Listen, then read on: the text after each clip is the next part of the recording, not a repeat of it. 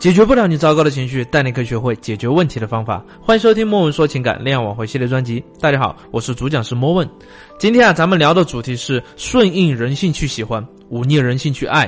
谈恋爱呢，就要顺着人性去谈。人性是什么？自私的吗？或者说是有所图的？那如果说你啥都没有，又不漂亮，又不高挑，又没条件，工作能力又差，性格呢又不好，对我又不好。你图我喜欢你什么吗？对不对？那同理也是一样的。分手之后呢，给对方感觉哪哪都不行。为什么？因为你很喜欢我，你很爱我，我就要喜欢你，我就要爱你嘛。所以说，你谈恋爱一定是在你身上有什么地方能够给对方带来价值的，或者说呢，能去吸引他的。这个时候呢，顺应着人性去谈恋爱，对方才会跟你成就这么一段关系。那分手之后，如果说你想去复合，也是这么一个结果。但是往往很多人啊，就会在这个时候去纠结，对方还爱不爱，还喜。喜不喜欢有没有必要值不值得？爱是什么？爱是一种超脱的状态，就好像结婚证词里面说的：“我无论贫穷富贵、生老病死，我都会永远的爱你，永远喜欢你。”你真正意义上达到一种爱的状态的时候，你会因为对方是对方而坚定的选择他，跟你还喜不喜欢他，对他有没有感觉，或者说他是一个什么样的一个状态是没有关系的。但问题就在于你们之间的感情没有达到爱这个阶段的时候，就不要以爱这个阶段去要求、去评判、去衡量你们当下。的关系，你们能分手就一定不是爱。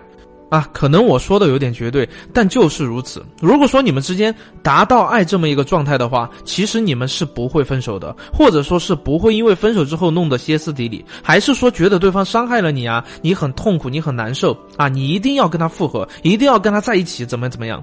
因为你真的爱对方的时候，你会甘愿的去为对方付出，或者说是有那种一种爱叫做放手。当然呢，这个东西可能有一点鸡汤，在这里面我就不解释了，你们能理解的话就理解。但说句实在的，如果说你以这种要求定义平凡对方不够爱你不够喜欢，你就要求他一定能做什么证明他爱你他喜欢你，这个时候的你其实是不爱对方的，你能理解吗？当你就这么要求的时候，你就是不爱。所以你不要去让对方做一件连你自己都没有做到的一个事儿，你都没有达到爱对方这么一个阶段，凭什么要求对方爱你？所以啊，如果说你想谈恋爱，你想跟对方从一个喜欢的阶段。随着时间的推移，经历的争夺，还是说感情的一个递进变成了爱？那你们呢，就要去用你们的价值顺应你们的人性去谈恋爱，让你自己不断的变优秀，不断的变好，让对方不断的喜欢你，直到你们的感情质变到爱，而不是用爱的名义定义要求对方给你这种所谓的爱，因为爱呀是忤逆人性的。如果说你没有顺应人性，如何去超越人性呢？好好的想一想，当然呢，我觉得肯定有很多朋友他听不明白、听不懂，没关系，可以关注我们的微信公众号，大写的字母 C D 加清新心理，即可获得一次资深情感老师的免费咨询。我是莫问，我们下期见。